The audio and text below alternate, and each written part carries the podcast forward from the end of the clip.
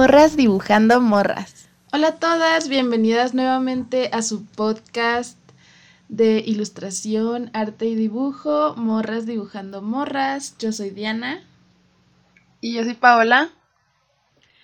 Y el día de hoy vamos a hablar del el síndrome de la impostora y otras inseguridades, como ya habrán visto en el título. Y...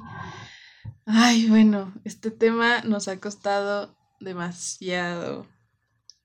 O sea, es la segunda vez que estamos grabando esto. Eh, han pasado muchas cosas, problemas técnicos.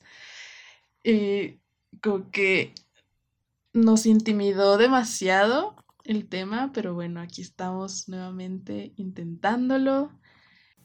Pero bueno, antes de empezar el tema, queremos hablarles de cómo vamos con el reto de dibujo de octubre. En este caso, si ya vieron nuestro episodio anterior sabrán que estamos haciendo el Octubre Skin.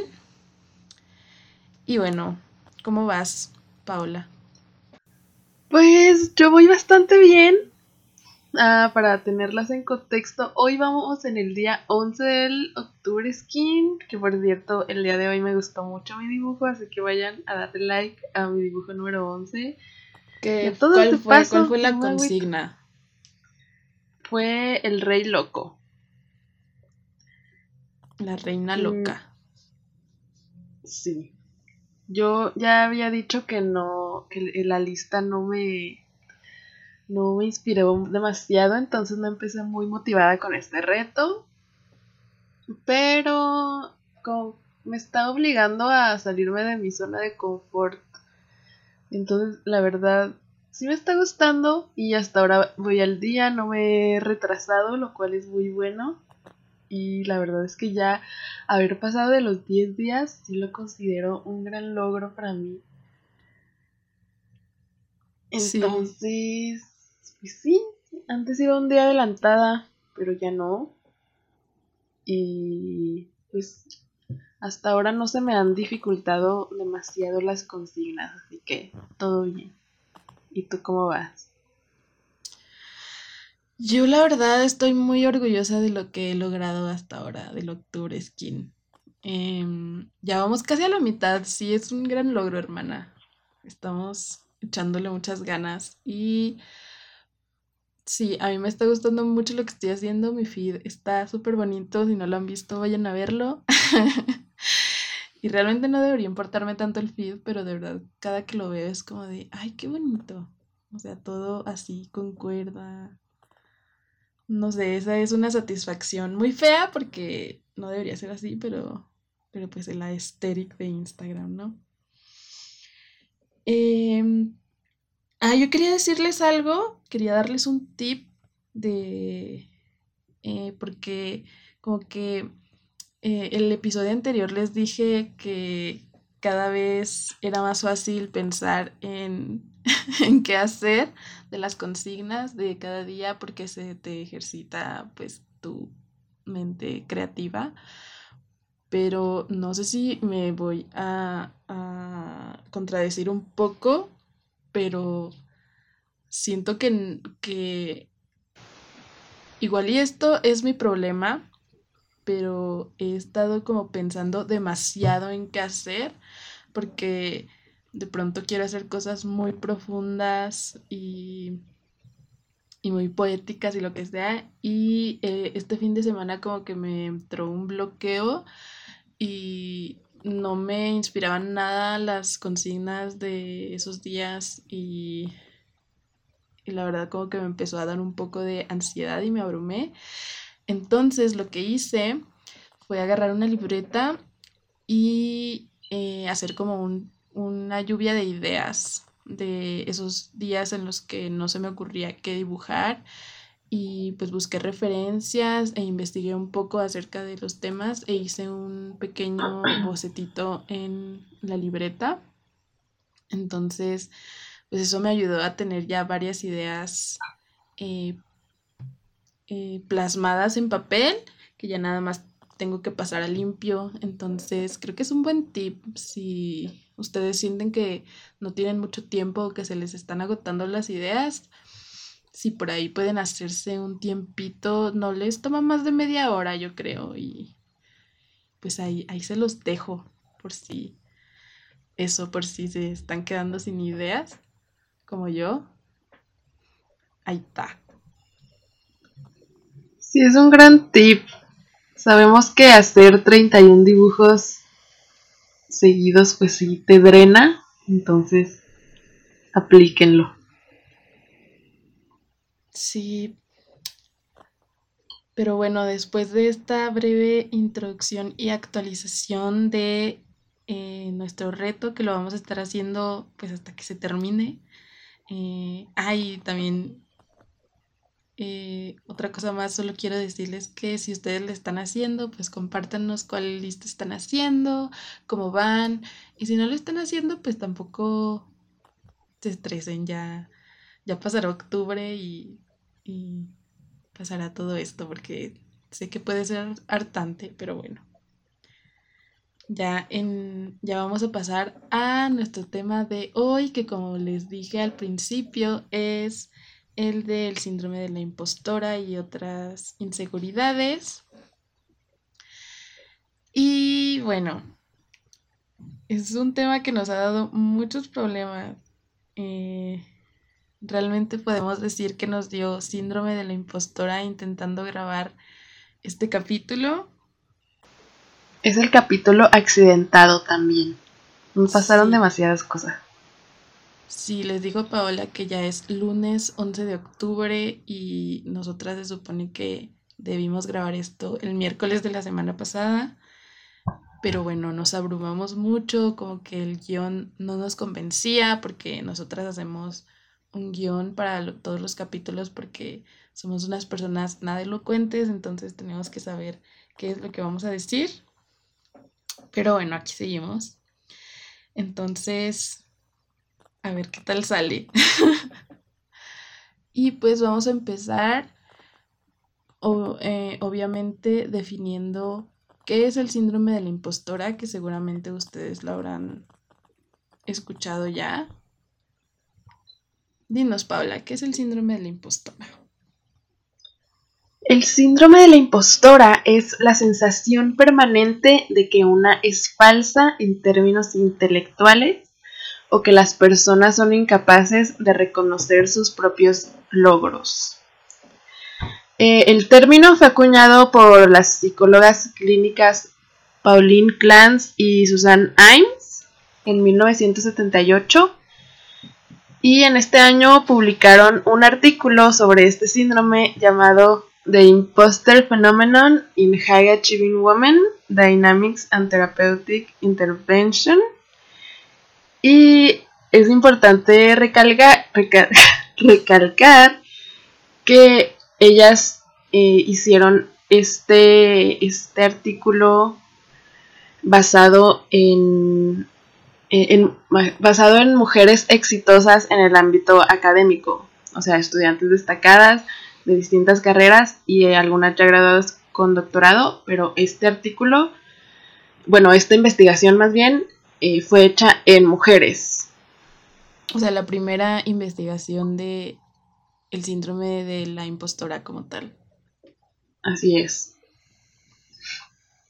Eh, en él nos hablan de que este síndrome no sea categorizado como una enfermedad mental, pero mencionan que las mujeres que presentan este síndrome también muy frecuentemente son diagnosticadas con ansiedad generalizada, falta de autoestima, depresión y frustración relacionada con la incapacidad de lograr metas autoimpuestas. Y también otra cosa que mencionan en el, en el artículo es que debido a las bajas expectativas que las mujeres tenemos de nosotras mismas, tendemos a atribuir nuestro éxito a otras causas temporales como la suerte o el esfuerzo en, en contraste con los hombres que generalmente lo atribuyen a sus habilidades y capacidad. Y otro punto importante es que también al revés, o sea, así como las mujeres eh, explican sus fracasos con una falta de habilidad, los hombres le asignan sus fracasos a la suerte o que a la tarea era de mucha dificultad. Mm, también leí otro... Y ahora que dices eso, eh, nada más como puntualizar eso de que eh, este artículo es de 1978, pero siento que es como que un... es un adelanto a lo que sucede con las nuevas generaciones que somos nosotras, eh, que es una... que somos generaciones pues de las eh, condiciones mentales, ¿no? Somos la generación de la depresión, de la ansiedad y todo esto que viene con el síndrome de la impostora. Está interesante también verlo desde ese punto. Pues sí que en, eh, o sea, en la fecha de 1978 ya fue hace casi 40 años y realmente esto no ha mejorado o ha cambiado o sea, las mujeres seguimos siendo las que sufrimos más este síndrome. Eh, yo también leí otro artículo titulado El síndrome del impostor en las autoras de Ley de Cámara, del cual rescaté dos frases que me parecieron muy puntuales, que es una es en el imaginario colectivo el triunfo femenino es visto como una farsa y sí, ¿cuántas veces no hemos escuchado que una mujer exitosa está donde está por hacerle favores a los hombres o porque a ellos les parece sexualmente, sexualmente atractiva?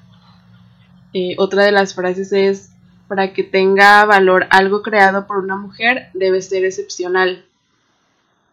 Y a, o sea, a un hombre no se le cuestiona cuando tiene un logro grande, pero las mujeres sí.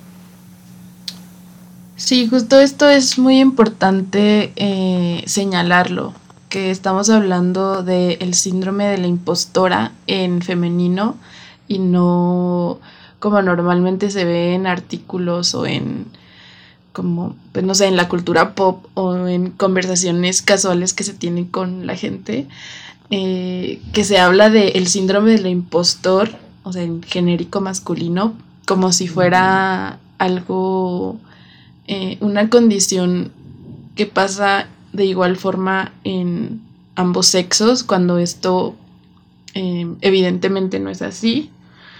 Em, entonces, obviamente que nosotras vamos a hablar de impostora en femenino porque a las mujeres es a las que más nos afecta y las que estamos exteriorizando estas inseguridades todo el tiempo. Y esto es debido justo a a cómo fuimos socializadas en el sistema patriarcal. Entonces nosotras vamos a hablar de cómo nos afecta como mujeres artistas. Vamos a hablar solamente del ámbito de como mujeres creadoras porque pues hablar en general sería como eh, abarcar una temporada completa yo creo entonces vamos a intentar condensarlo lo más que podamos en, nuestra condición de mujeres artistas. Sí, por ejemplo, queremos dar algunos ejemplos personales. Yo, de las más recientes experiencias, eh, que puedo decir que estuve en contacto con este síndrome, o no sé cómo decirlo, es cuando entrego comisiones. Eh, siempre el nervio que yo siento, el nerviosismo que yo siento para entregarle ya la comisión al cliente ha sido el mismo desde la primera comisión que entregué. Porque siempre me imagino lo peor que me van a decir. Siento que me van a decir que no les gustó, que, qué decepción o algo así, a pesar de que esas personas vinieron a mí porque vieron mi trabajo y les gustó. Y de hecho yo con mi trabajo personal no soy tan insegura, yo estoy muy contenta con, con, el trabajo que estoy haciendo actualmente y cómo lo he trabajado para llegar hasta lo que es ahora. Pero siempre en el momento en el, en el que ya lo voy a vender, ya eh, tengo esos problemas. Mm, sí, igual a mí me pasa con las comisiones y yo creo que ahí es donde se manifiesta mucho la ansiedad que tenemos nosotras y que llega a ser incluso paralizante, siento, porque, bueno, por lo menos a mí me pasa que si tengo alguna comisión que entregar, es tanta la presión que siento que llega al punto en el que me bloquea y a veces resultan cosas que no me gustan precisamente porque me autosaboteo.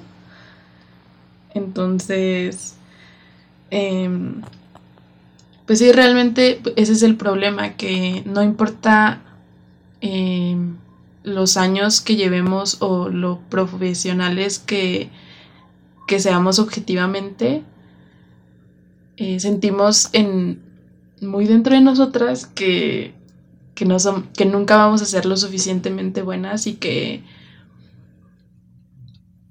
que, no, que no vale la remuneración económica quizás que nos están dando porque no somos profesionales y no deberíamos, eh, pues sí, no deberíamos tener como ese, ese tipo de trabajo.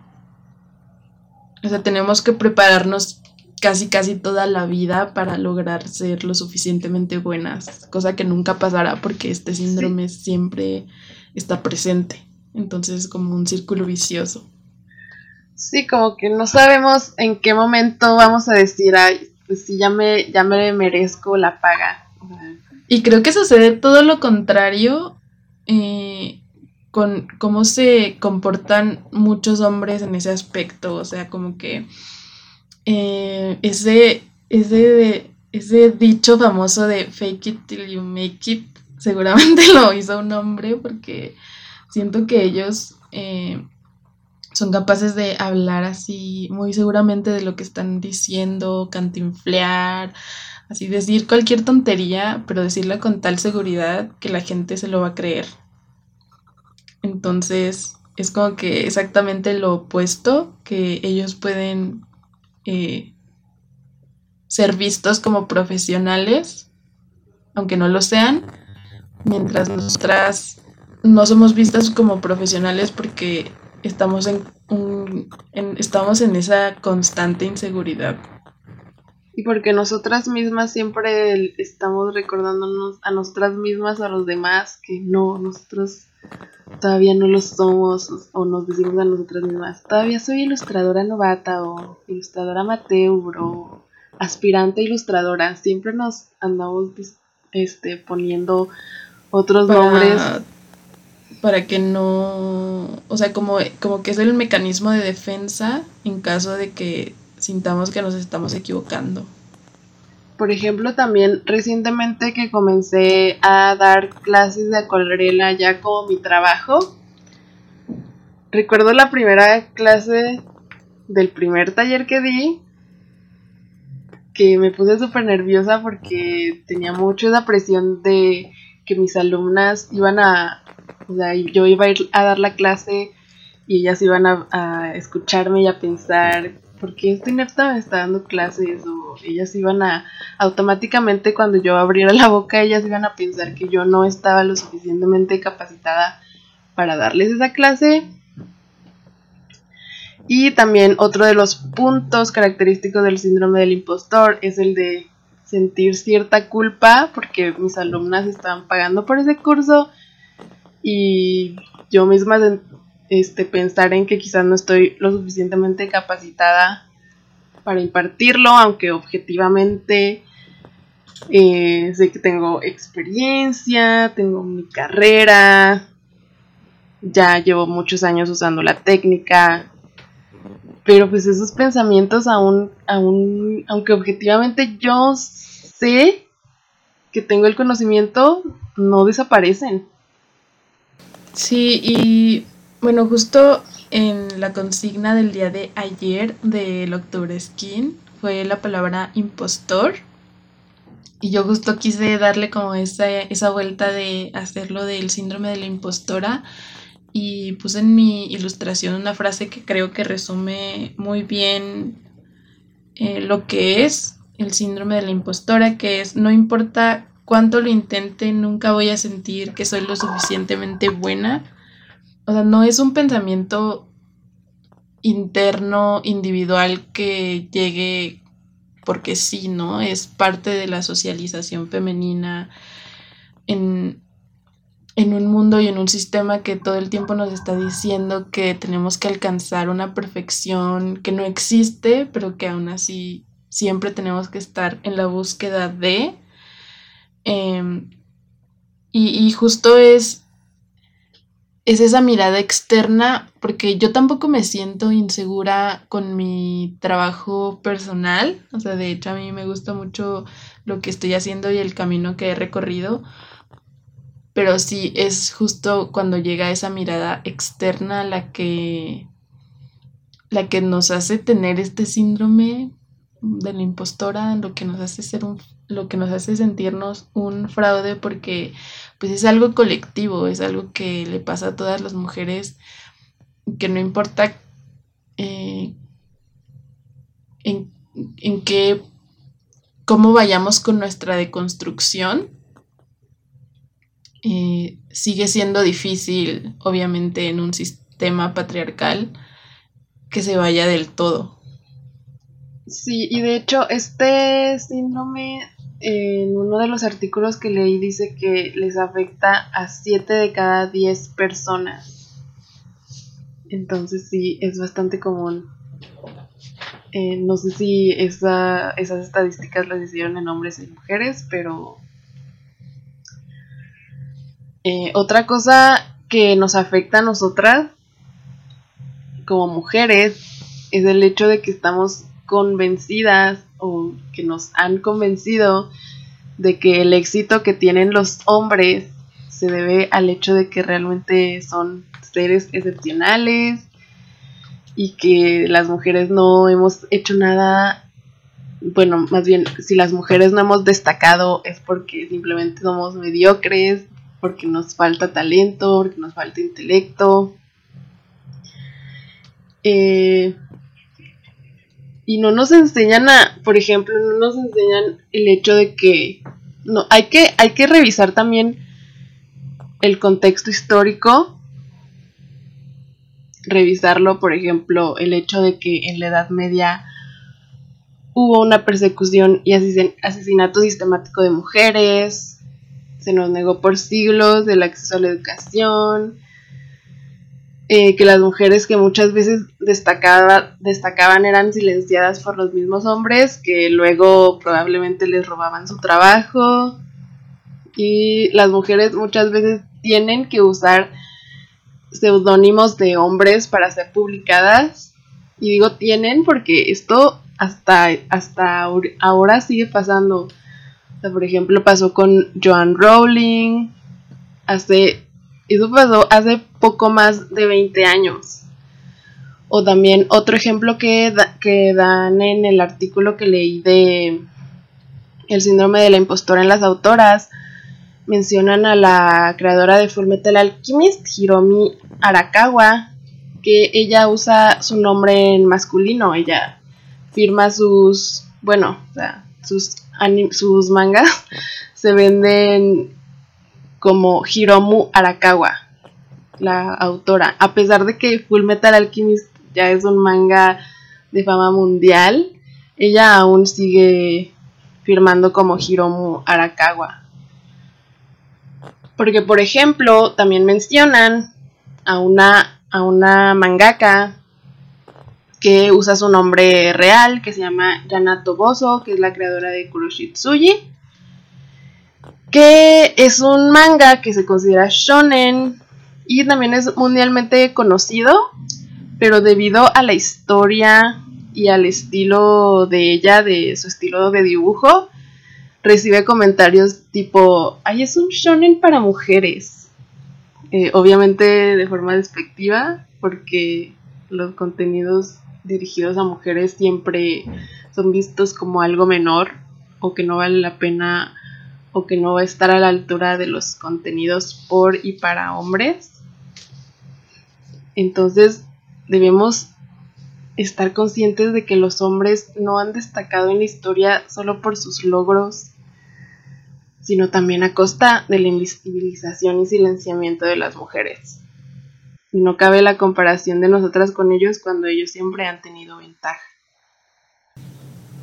Sí, y es muy importante eh, destacar esta invisibilización de las mujeres que todavía se tiene en todas las profesiones, no solamente en el ámbito creativo, eh, que se piensa que ya es algo superado, ¿no? Pero realmente no lo es. O sea, pensar que en las clases de historia del arte muy seguramente siguen sin dar em, nombres de artistas mujeres. Em, por ejemplo, yo me acuerdo cuando teníamos nuestras clases, realmente puedo contar con los dedos de una mano a las mujeres que nos enseñaron y eso a partir de quizás de las vanguardias, porque antes de eso realmente hay muchas que ya se perdieron. Y pues no irnos tan lejos. O sea, realmente sí es algo que sigue pasando en la actualidad, como bien lo mencionas, aún en países que se creen que han alcanzado la paridad, pero que en realidad siguen siendo profundamente machistas.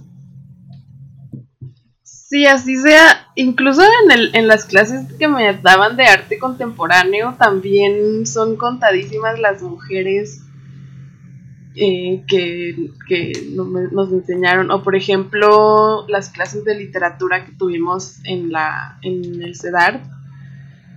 Yo no recuerdo un solo libro, o sea, nomás recuerdo que nos pusieron un poema de Sor Juana analizar un poema de Sor Juana y hasta ahí. no recuerdo ninguna sí, todos los demás fueron autores hombres. Y te digo, también en las clases de arte contemporáneo de los del, del arte de, del último del siglo XX, mitad del siglo XX, siglo XXI, tampoco son muchas las mujeres que que destacan. Y no porque no las haya, sino porque, porque sí, ahora ya obviamente las hay y hay muchas, pero siguen sin enseñarnos, sin mostrárnoslas, sin estudiarlas propiamente. Sí, como decía, es algo que estoy segura de que sucede en todas las profesiones. Y justo esa falta de referentes femeninos es lo que nos hace querer compararnos con los hombres cuando obviamente el camino que tenemos que recorrer no es el mismo. Y no solo no es el mismo, sino que es completamente diferente. Exacto. Y bueno, para hablar de cosas menos deprimentes, queremos contarles em, algunas cosas que nosotras hemos analizado para intentar luchar contra este síndrome de la impostora. Em, y una de las cosas que me he dado cuenta últimamente es lo mucho que en lo individual em, nos autodespreciamos las mujeres y nos faltamos al respeto eh, como dije anteriormente, realmente esta, esta conducta de menospreciarnos es algo que sucede en nuestra cotidianidad, tanto en la vida personal como en la vida profesional. Y creemos que, o sea, estamos seguras de que no es nada fácil decir simplemente amate y ya, ¿no? O, o como repetir todo el tiempo eslóganes de amor propio que eh, al final están un poco vacíos, pero, pero sí creemos que hay actitudes que podemos dejar de hacer eh, para nosotras que nos pueden ayudar mucho a justo a disminuir eh, que el síndrome de la impostora como que invada toda nuestra mente eh, y justo es dejar de decir cada cinco minutos que no somos buenas en algo o eh, decir todo titubeando y dudar de nosotras mismas todo el tiempo. Y dejar de hacerlo es rebelarnos contra el sistema, o sea, realmente es hacer algo transgresor, hablar de lo que nos gusta y nos apasiona en voz alta, sin disculparnos, sin aceptar que los hombres nos mansplainen. Em, mientras más seguras estemos de nosotras mismas, yo creo que menor va a ser la probabilidad de sentirnos como si fuéramos un fraude. Sí, claro, y buscar ayuda profesional si lo requieres y está en tus posibilidades, obviamente. Por ejemplo, en todos los artículos que leí decían que una forma de saber si necesitas ayuda es si te reconoces en lo que hemos, o sea, si sientes que tú tienes el síndrome de la impostora, pero que va más allá y, eh, y este te frena totalmente de, de realizar tu vida de manera plena, pues sí, claro que sirve mucho usar ayuda profesional. Eh, como dijimos, las, las mujeres que acuñaron el tema son, son psico, psico, psiquiatras, psicólogas. Psicoquiatras. Psicoquiatras. Ah, este, y, y por ejemplo, me gustaría mencionar unos ejercicios que ellas relatan en el artículo eh, que ponían a hacer en las terapias eh, de las mujeres que investigaron, porque a las, no sé si ya lo mencioné, pero a las mujeres a las que les hicieron, pues, con las que realizaron la investigación, eh, pues las trataron con terapia. El primer ejemplo, o sea, la primera tarea es pensar en tus, en tus actividades futuras de forma positiva. O sea, ellos dan el ejemplo de que si tú vas a tomar un examen, tu primer pensamiento es, si tu primer pensamiento es, podría reprobar, inmediatamente, cuando tú te des cuenta de que estás teniendo ese pensamiento, inmediatamente cambiarlo a, lo voy a hacer bien. Y pues la verdad suena como cualquier cosa que te diría un influencer de vida positiva, pero pues estos son ejemplos que están dando en las terapias. No, y aparte, bueno, aparte, solo para no dejar eso de el influencer que suena muy mal. Pues sí, realmente lo borras. realmente el trabajo mental sí es muy importante. O sea, de verdad, tener conciencia y ser congruentes con lo que pensamos.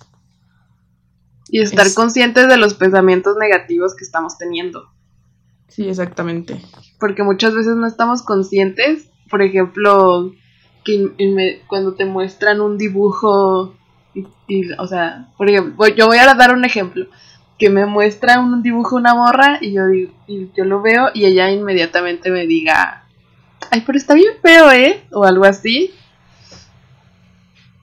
Eh, estar consciente de que eso hacemos esos, ese tipo de comentarios porque realmente cuando una se da cuenta de, de, de eso, de que hace eso, empiezas a notar que lo haces demasiado en tu vida, o sea, casi que lo haces automáticamente. Sí. Y bueno, les digo la otra actividad que la verdad es que me pareció muy interesante, esto sí, sí se me hizo muy padre, es que, eh, es que imagines a, la gente a la que crees que estás engañando.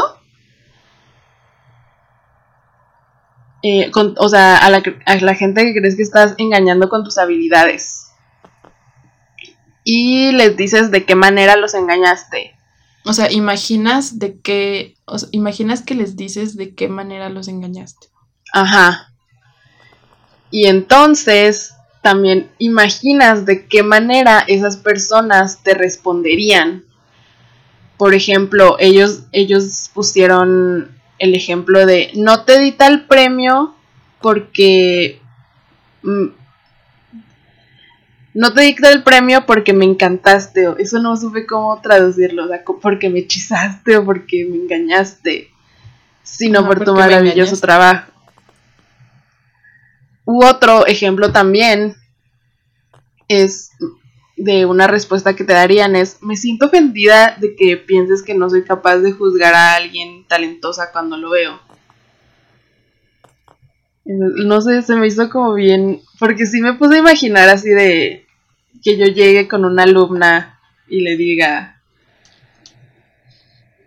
pues mira, la verdad no sé por qué gastaste dinero en este curso. y entonces, no sé, imaginarme que me responda algo como de, ¿qué te pasa? Pues me, encantó tu curso, estuvo muy padre, aprendí muchas cosas. O sea, siento que sí, sí, te cambia mucho. Al chile, al chile yo gasto mi dinero en lo que se me hinchan los ovarios. ah, sí, también. Ajá, porque realmente sí es un poco pensar en las otras personas como como que son estúpidas o algo así, o no sé. Cuando pues lo cambias, de esa manera, la verdad, se me hizo un ejercicio muy, muy, muy padre, muy interesante. Sí, justo pensar en lo crueles que podemos ser con nosotras mismas cuando las demás personas nunca van a ser así. Ajá, al menos en tu cara. Ajá, sí, sí, claro, en tu cara.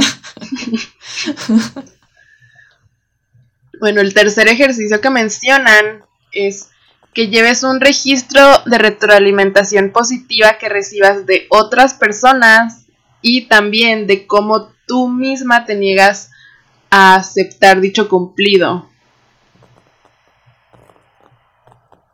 Y pues ahí mencionan que en cuanto estés consciente de cómo reaccionas negativamente a los halagos, podrás ser capaz de hacer lo contrario, escucharlos y tomarlos positivamente. Ay, eso está muy bueno porque sí, ya he escuchado antes que es hasta molesto las personas que no aceptan los cumplidos o sea, que simplemente no pueden aceptarlos que tú les digas, eh, no sé, algo muy random. Ay, qué bonita está tu blusa. Y, y te, te respondan, sí se te hace, yo siento que me veo bien fea. O no sé, cosas así, o sea, que de plano no solo no aceptan el cumplido, sino además reaccionan justo de de la peor manera en la que pueden mostrar justo sus inseguridades en vez de simplemente decir un gracias o o sí justo gracias, tomarlo sí me bien preciosa, ¿verdad?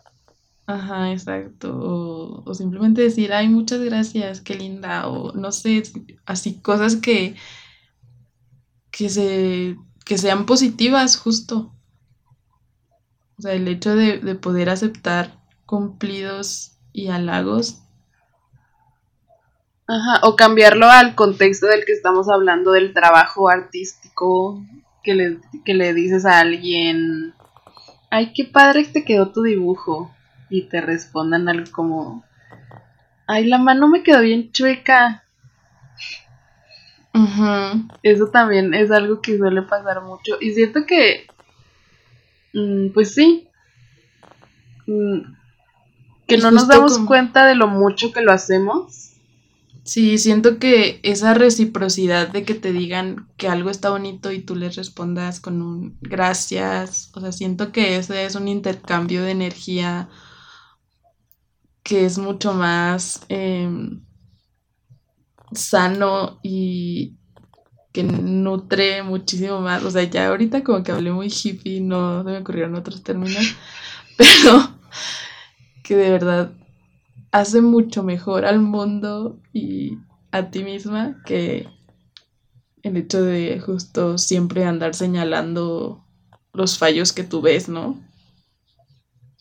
Ajá, y aquí podrías tomar también el segundo ejemplo de pensar cómo te respondería la, la otra persona, así como... ¿Qué piensas que soy idiota que no veo que tu dibujo está bien o algo así. Y ahí, es que ese, ese, ese segundo consejo realmente me cambió la vida, lo, lo digo ahora. Sí, o pensar así como que esa persona está viendo que tú, no está viendo que la mano está chueca, o sea, está viendo que está bien. Quizá tú ya viste demasiado tu dibujo y piensas que está chueca cuando no lo está tanto o algo así. Podrías pensar también. En lugar de tirarte en el piso. Que estás siendo extremadamente crítica contigo misma, como, como siempre. Ajá, exacto. Y bueno, estos consejos y esto que les dijimos es un poco más en lo individual, pero también queremos hablar de, de cómo eh, intentar que no nos venza el síndrome de la impostora en lo colectivo, porque realmente lo que es más transgresor contra el sistema patriarcal y contra esta socialización femenina que tenemos que deconstruir día a día es hacerlo en conjunto con, con, las otras mujeres que nos rodean y lo mejor que podemos hacer en este ámbito es justo rodearnos de referentes femeninos. Em, como les dijimos anteriormente, todos los referentes que hemos tenido a lo largo de nuestra vida y en nuestro crecimiento y en nuestra educación como mujeres creadoras han sido mayormente masculinos y esto nos hace mm, no estar en el contexto correcto, quizá podría ser el término. Y creemos que rodearnos eh, de, de mujeres artistas, mujeres escritoras, mujeres eh, de cualquier otro tipo de profesión que admiremos es, es este, justo poder aprender de ellas y de, de, lo que, de que el camino que ellas han recorrido ha sido por sus propias habilidades. Y eso pues es realmente un reflejo también de nosotras mismas, de que al ellas ser tan eh, talentosas o eh, tan perseverantes o inteligentes o lo que ustedes quieran, eso es un reflejo también de nosotras mismas, de lo que también nosotras podemos lograr. Eh, sí, pues yo por experiencia también les puedo decir que en el momento en el que yo empecé a, a, desarrollar más mi, mi arte, a salir del bloqueo que tuve muchos años saliendo de la, de la, de la prepa, empezando la universidad. Ese bloqueo eh, yo creo que me ayudó mucho a terminarlo el hecho de que también por esas fechas empecé a, en el, a conocer el feminismo y a decirme a mí misma feminista. Y también obviamente a empezar a, a investigar a más mujeres, eh, tratar de verlas como inspiración, y no como una competencia o, que el éxito de ella significara mi propio fracaso, aunque eso la verdad, soy honesta, todavía me cuesta mucho, pero ahora que estoy consciente de eso puedo trabajar en ello. Pero sí, o sea, los espacios de mujeres realmente son sanadores. Yo les voy a contar una experiencia que la verdad sonará un poco frívola, pero es lo que hay. en este mundo de medios digitales, que yo estaba en un, en un grupo de Facebook que era de, de ilustradores en general. Y era muy exitoso ese grupo, pero la verdad es que cada que alguien subía un dibujo a ese grupo, o sea, les juro que los comentarios nada más eran tirándole mierda. O sea, así, ni siquiera críticas que tú puedes decir, constructivas, o sea, eran de ese tipo de críticas que dicen que son constructivas porque se creen Doctor House, pero no, o sea, eran tirándose mierda. Y entonces, la neta, yo dije, bye, me salí de ese grupo. Y ahora, recientemente me metí a otro grupo de Facebook que es de ilustradoras y nada más admiten mujeres. Y es, o sea, completamente lo contrario. Preguntan algo, te responden, tienen, tienes dudas de, de así muchas morras diciéndote sus experiencias, eh, hablando muy bonito de tu trabajo y tirándote flores. Y la verdad es que eso es, es muy bonito. Es, es muy llenador. O sea, aunque, pues sí, son mujeres que no conoces y que no estás conviviendo con ellas, digamos. Pero, pero que te tratan, que siempre te tratan así súper bonito y no sé, es la verdad muy bonito en esos espacios de mujeres. Pero si ustedes tienen la oportunidad de ir a un espacio, mm, no sé, físico o no sé cómo se le dice, pues la verdad. ya no sabes qué son los espacios físicos tangibles. no, ya, yo ya no, no vivo. Pero también, o sea, por ejemplo, también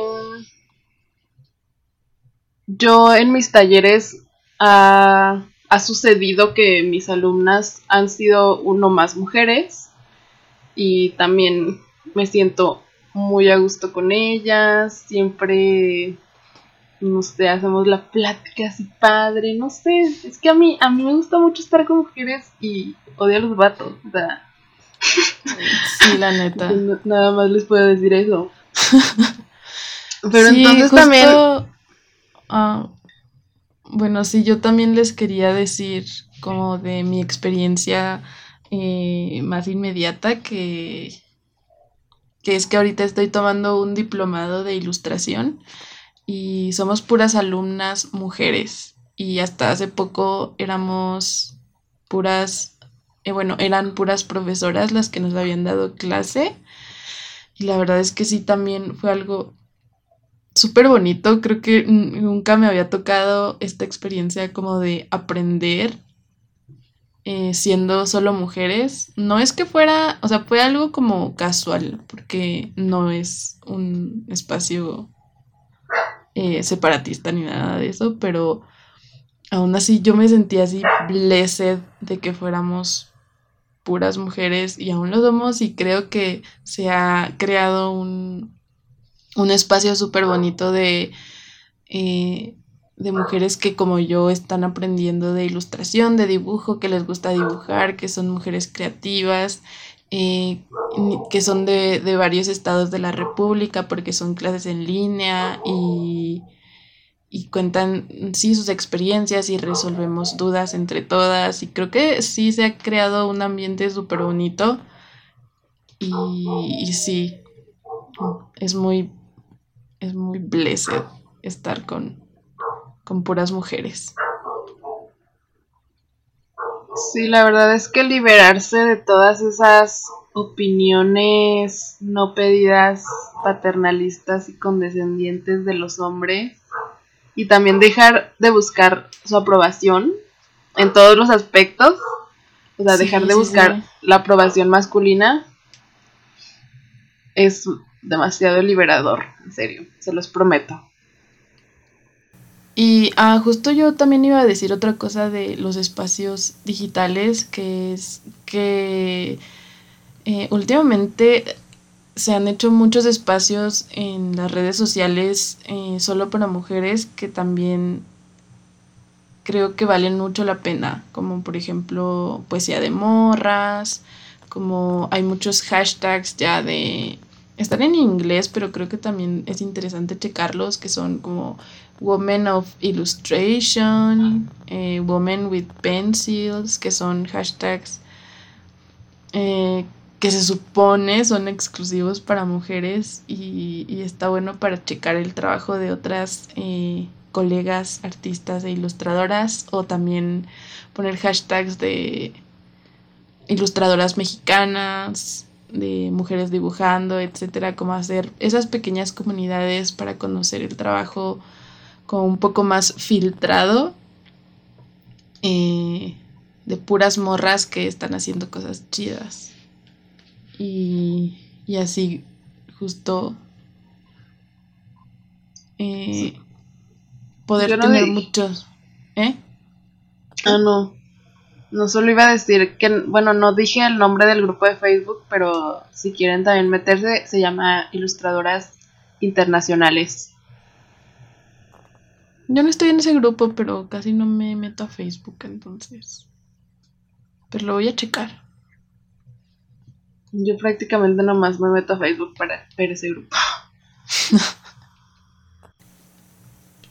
Y bueno, todo lo que hemos dicho anteriormente es como eh, en nuestra experiencia, que ya llevamos varios años eh, en este proceso de dibujo, ilustración, el proceso creativo de las artistas, pero también creemos que es muy importante valorar nuestros procesos desde el principio, porque creo que cuando somos novatas es muchísimo más probable que nos dé el síndrome de la impostora, tanto porque somos eh, pues a lo mejor más chicas de edad, pero no solo eso, sino que también eh, pues justo nos la pasamos comparando nuestras habilidades con las de otras, otras artistas u otros artistas en general. Em, pero creo que dejar de compararnos con las demás y justo vernos en este de, de esta manera más em, más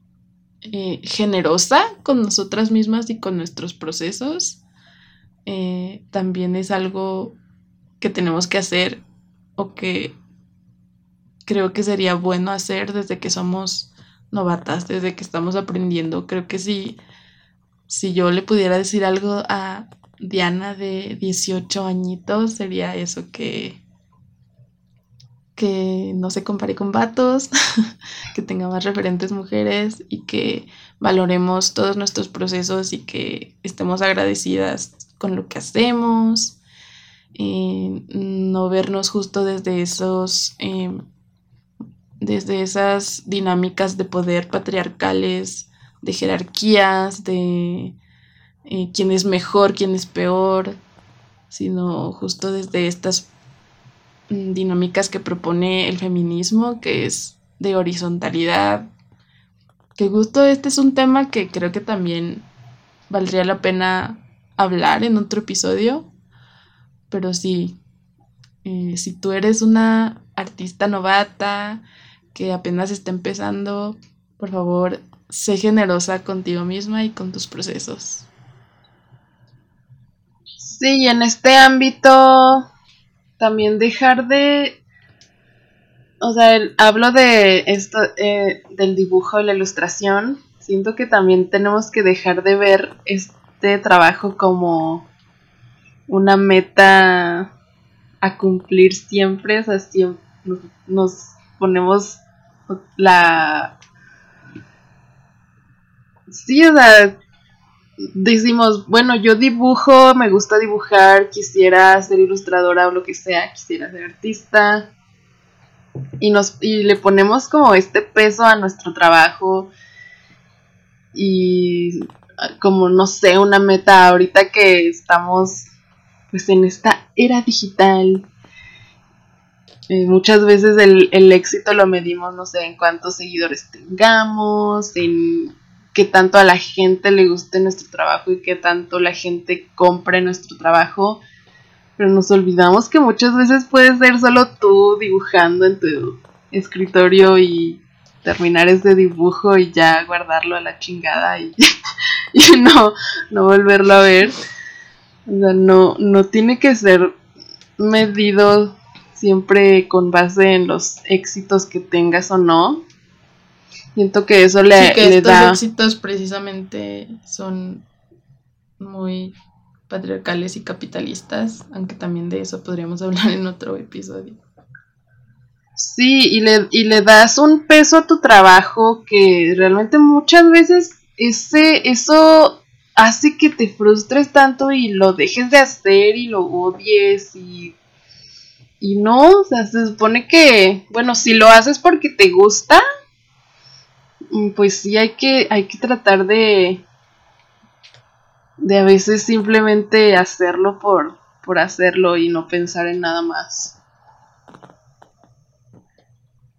Sí, justo, y, y pues sí, ser perseverantes porque realmente tampoco podemos separarnos del sistema en el que vivimos, entonces, eh, pero yo creo que si, si es algo que disfrutamos hacer y que nos apasiona, pues sí, em, se, se empieza a notar el esfuerzo y, y los resultados vienen solos. Y probablemente la frustración sea un poco parte del proceso, pero no al punto de precisamente de que eh, empieza a afectar nuestra salud mental o, justo que, que, nos empiece a ganar eh, el síndrome de la impostora. Sí, también medir, med ir midiendo tus éxitos y saber que no, que la meta no es, no tiene que ser una meta enorme o, no sé, por ejemplo, mi meta es vender mi primer cuadro en 100 mil pesos o, o tener 100 mil seguidores en Instagram, sino que también hay muchos otros logros pequeños que no nos damos a la tarea de reconocer. Por ejemplo, no sé, si tú no podías dibujar manos y de repente ya te salen. O por ejemplo, yo puedo decir algunos de mis pequeños logros de lo que yo considero que han sido mis logros, que son, no sé, cuando vendí mi primera comisión, o cuando terminé mi primer taller de acuarela, cuando me felicitaron mis alumnas porque les gustó el taller que di, que les gustaron mis clases. Entonces, también reconocer eh, que, bueno, ni siquiera, bueno, sí, llamarlos pequeños logros, pero son logros importantes y logros que te hacen sentir bien. Y, ajá. Sí, y pues sí, intenta no desanimarte, no tener miedo de mostrar lo que haces, aunque pienses que está feo.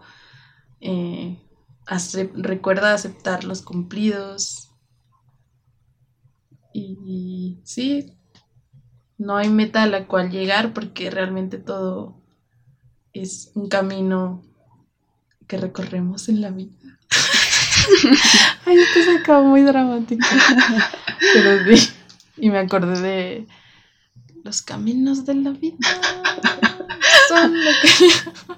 Creo que esa canción es un, es un gran. Es, es una gran forma de terminar este capítulo.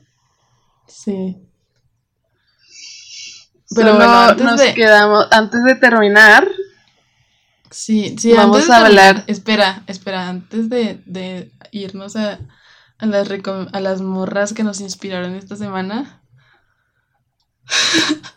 de verdad, vamos a respirar, Paola, y, y vamos a. Vamos a, a hacer un, ¿cómo se dice eso? Un saludo de yoga, un estiramiento. No un sé. saludo al sol. No, Sí. saludo a la luna. Porque, pues. Porque de verdad, o sea, este capítulo va a estar muy editado porque no tienen idea de lo mucho que nos costó trabajo, o sea, de verdad. A cada rato nos estábamos pausando porque no- ya no sabíamos ni qué decir. Ay, no, espero que salga, espero que quede bien. Yo creo que sí va a quedar bien, o sea, al final. Yo Sí, creo ya que al, al final bien. sí ya agarramos confianza, ¿no? Ya estaba más. Sí. Pero, o sea, me sudaron un buen mis axilas, Paola, ¿no sabes lo mucho que transpiré durante todo el capítulo? Yo estoy jugando con una liga. estoy jugando con una liga y ya la rompí y estoy muy triste. Tengo calor. O sea, bueno. Pero, ok. Entonces ahora sí ya vamos a pasar a las morras que nos inspiraron esta semana. Entonces, querida hermana, ¿quién quieres mencionar?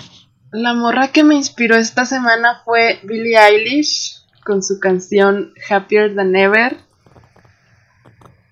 La amo, estoy muy obsessed, no puedo quitármela de la cabeza. De hecho, ahorita la quisiera cantar, pero no lo haré. Cántala, cántala.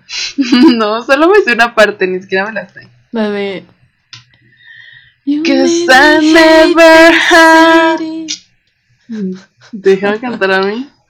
Cause. I never treat me this shitty. You make me You made me hate hate this this city. esto lo vas a quitar, ¿eh? A ver, a ver, tal vez no. ¿Viste que en el, que en el capítulo anterior puse bloopers? no. Ah, pues puse bloopers. Miren, mírala. Pero sí lo terminé de escuchar. Ah, es que ya no lo terminé. No, no, no me lo mandaste ya, completo al final. acá. Ay, pero ahí está en Spotify. Ay, pero ya, ya lo había escuchado. ¿Para qué lo voy a escuchar en Spotify? bueno, no es cierto. No me hagan caso, escúchenlo en Spotify y en YouTube. Sí. Bueno, pero primero dinos qué morra te inspiró esta semana.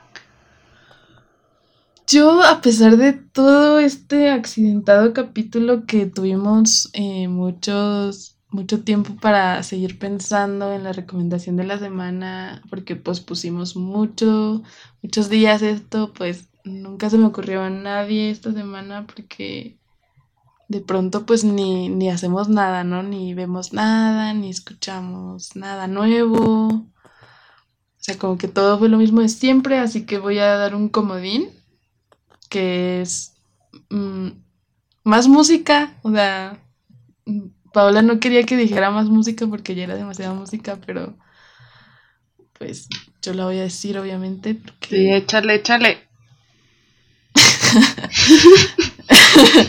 bueno, eh, fue mi, es mi álbum favorito del año. Estoy segura de que va a salir en mis tops de Spotify, que por cierto ya los quiero ver, aunque salen como hasta noviembre. Yo siento que va a salir exactamente lo mismo que el año pasado. Pero bueno, es el disco Punisher de Phoebe Bridgers, que sal- no salió este año, salió el año pasado. Pero de verdad que lo amo. Es, o sea, todas las canciones que están ahí son hermosas. Creo que no hay ninguna que yo diga, ay, esta no me gusta. O sea, todas me gustan, unas más, otras menos, pero eh, todas han estado en, en mis listas de por lo menos la primera mitad del 2021.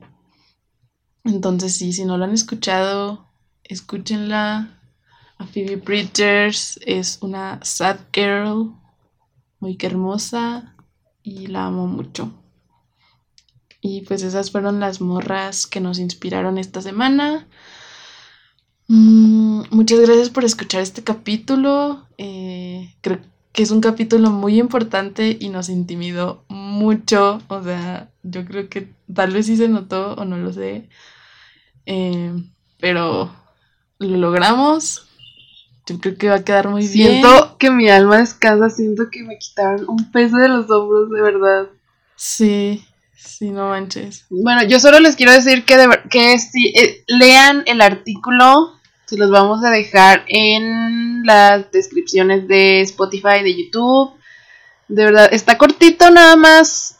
eh, son ocho páginas. Está en inglés, pero voy a buscar a ver si está alguna traducción en español y también se las pongo ahí. Pero sí léanlo, la verdad es que está muy bueno. Y también les vamos a dejar, ¿qué más les tenemos que dejar ahí?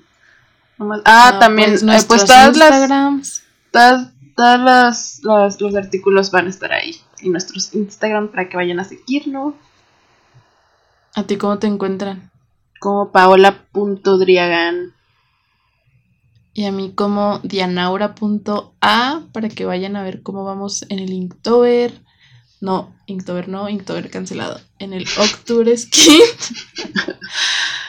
y eh, pues sí, para que conozcan lo que hacemos. Recuerden que nos pueden escuchar aquí en Spotify, en Apple Podcast, en Google Podcast y en YouTube. Entonces tienen muchas plataformas. No tienen excusa. Y bueno, eso sería todo. Gracias por escucharnos. Bye. Bye.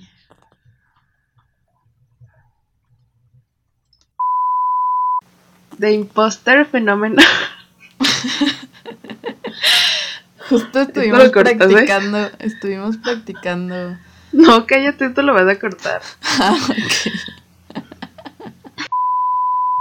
Y bueno, em, Que vamos. ay, esto está muy cabrón.